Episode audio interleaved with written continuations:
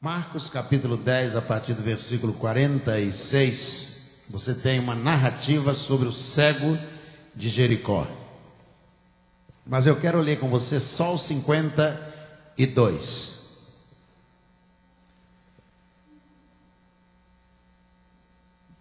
Marcos 10, 52. Então Jesus lhe disse: Vá, a sua fé salvou você. E imediatamente passou a ver e foi seguindo Jesus estrada afora. Vamos orar? Senhor, muito obrigado a Deus pelo privilégio que temos de reunirmos no nome do Senhor. Obrigado a Deus, porque nós escolhemos que o Senhor viria a ser o nosso Deus, iria nos guiar durante todo o deserto da nossa vida. Que o Senhor nos abençoaria. E, ó Deus, neste momento, ó Deus, pedimos que o Senhor coloque a palavra do Senhor no nosso coração, como bússola do Senhor, como remédio do Senhor, porque nós estamos pedindo e esperamos, no nome de Jesus. Amém. Amém.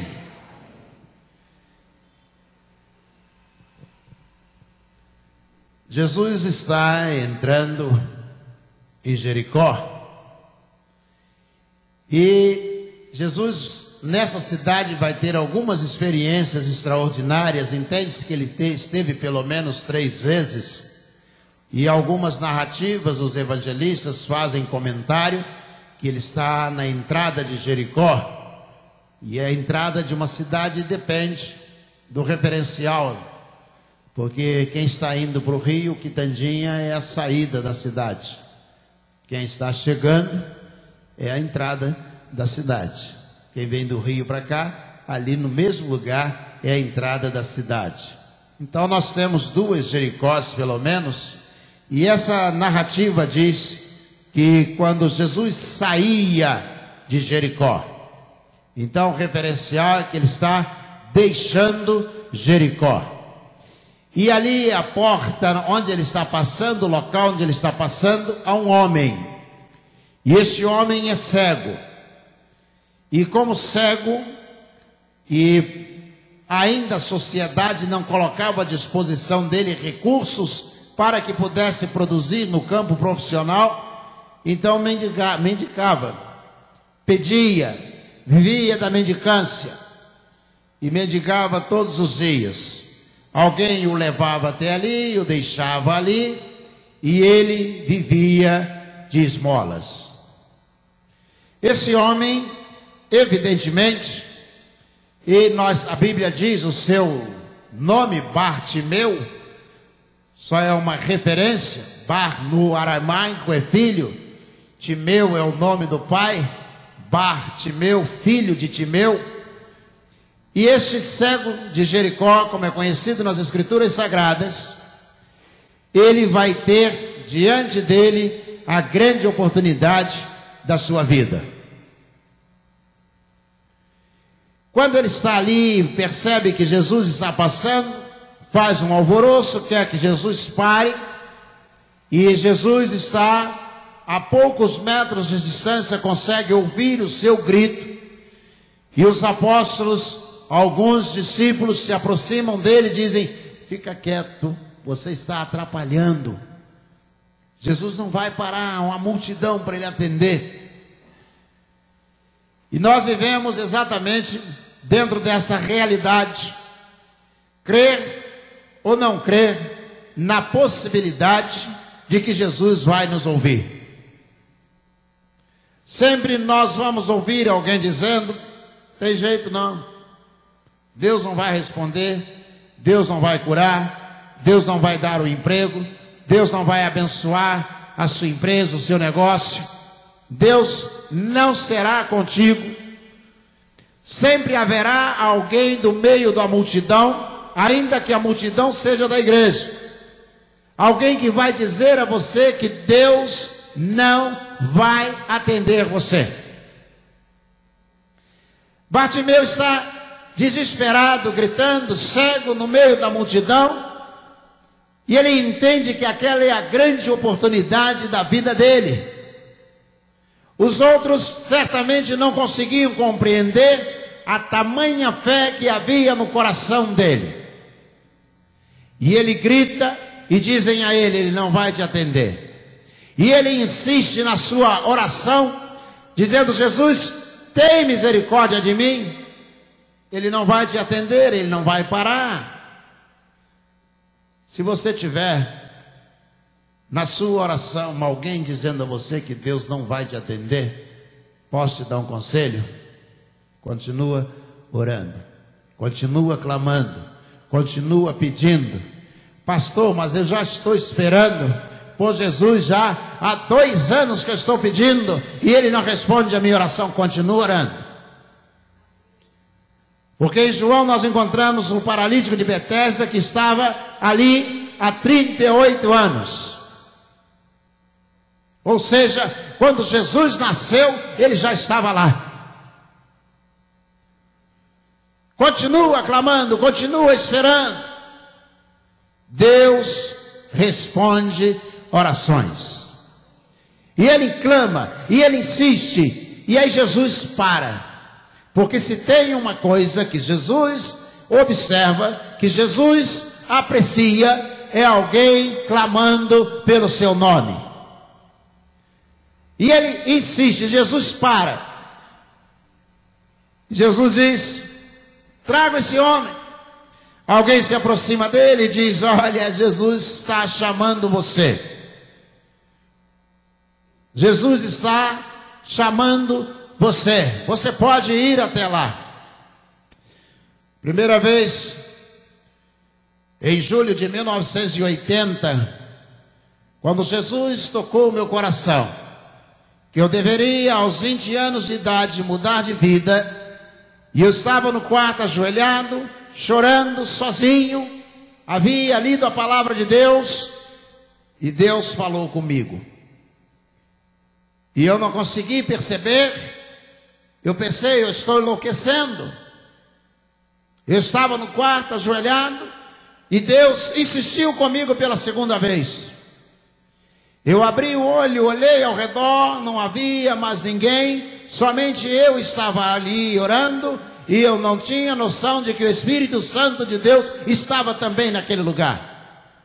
E ele falou comigo pela terceira vez, claramente. Levanta. E eu estava como cego Bartimeu. Para onde? Disseram a ele: Levanta, Jesus está te chamando. Mas completamente cego. Qual a direção? Para que lado eu vou? Vou em frente, vou para a direita, vou para a esquerda, faço meia volta, vou para trás. Para onde eu vou?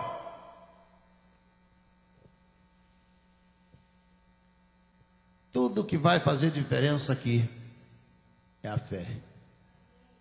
É a fé.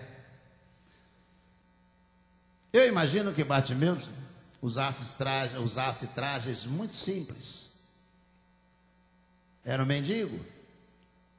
Eu imagino que Bartimeu não tivesse uma, uma fala rebuscada, um vocabulário de altíssimo nível. Era um mendigo.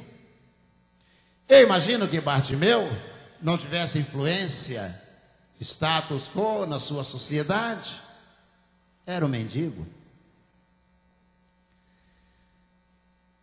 Ele acreditou que Jesus queria falar com ele. Jesus se preocupa e ele quer saber se você crê ou não. É isso que faz diferença. Você acredita ou não acredita? Você crê ou não crê? Não adianta você cantar bonito, não adianta você falar bem, não adianta você ter um carrão do ano, não adianta você morar numa casa grande, não adianta você ter estudado no exterior. O que faz diferença é se você crê ou não. Você acredita ou não acredita? É isso que vai fazer diferença. Trouxeram Bartimeu. Imagina empurrando ou puxando pela mão até onde Jesus estava. Ele para diante de Jesus e Jesus disse: O que, que você quer? Você está gritando o meu nome, por quê? Porque até ali não, fazia, não faria diferença. Tem gente que acha que gritar vai chamar a atenção de Deus e vai produzir o resultado. Deus vai ver o que você está fazendo, mas o resultado não será produzido porque você está gritando, não será produzido porque você está no meio uma multidão gritando o nome de Jesus.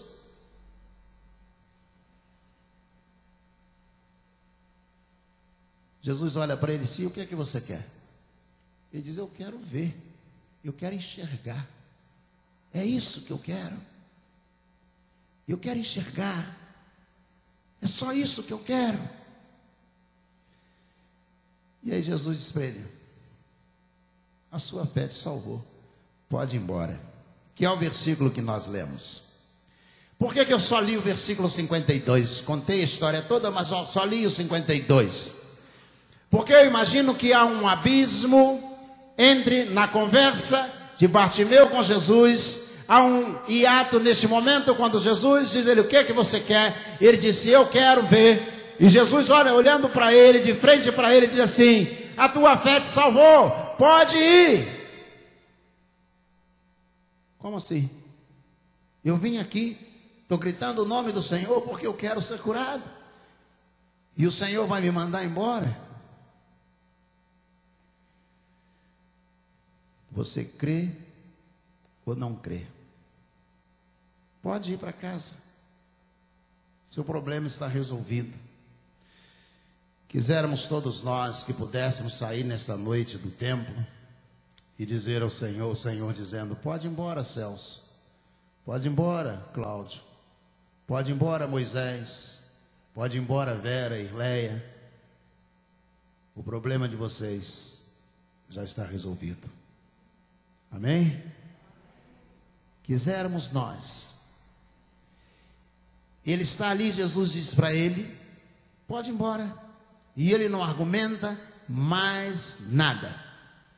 Ele não diz coisa alguma. Ele não contesta o que Jesus diz.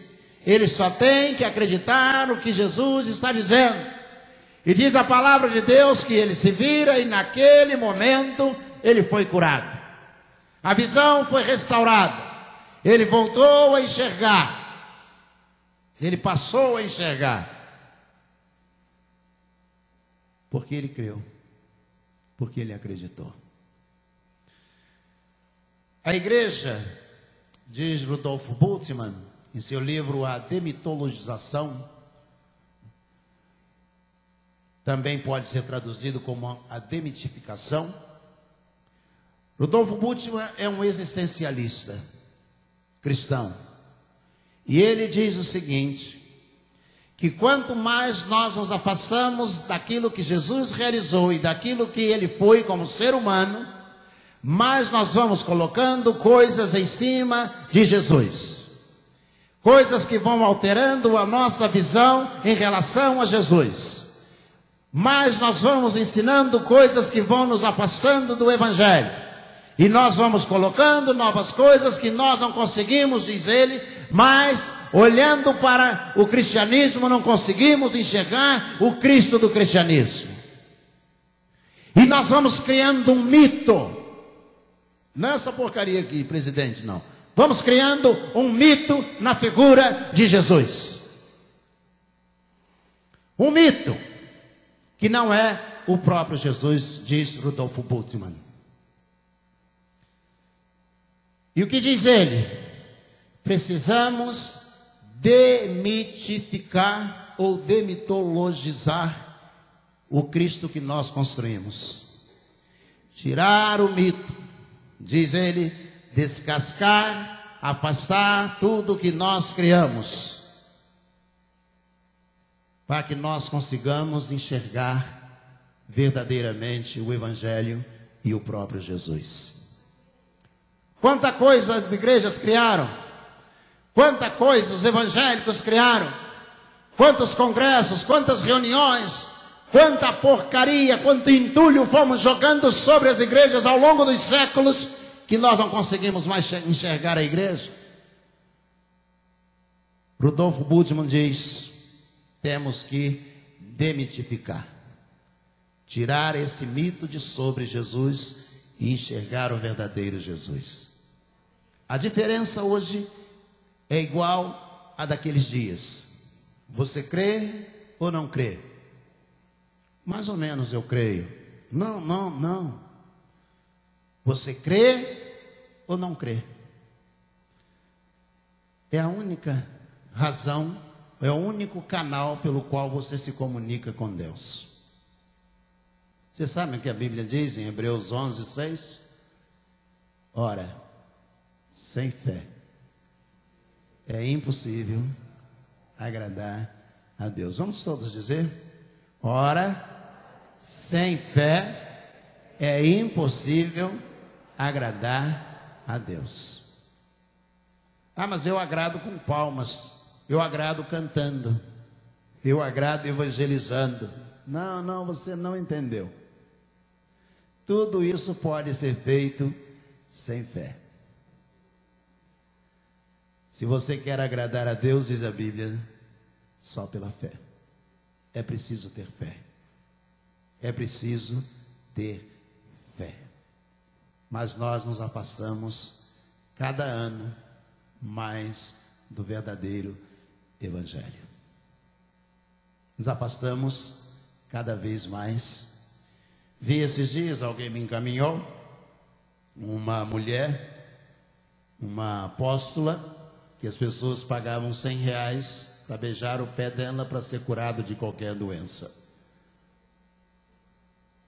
E aí a pessoa que me mandou o, vídeo disse assim, pastor, como alguém pode fazer isso? Eu disse, simples, sem conhecer a Bíblia. Sem conhecer a Bíblia.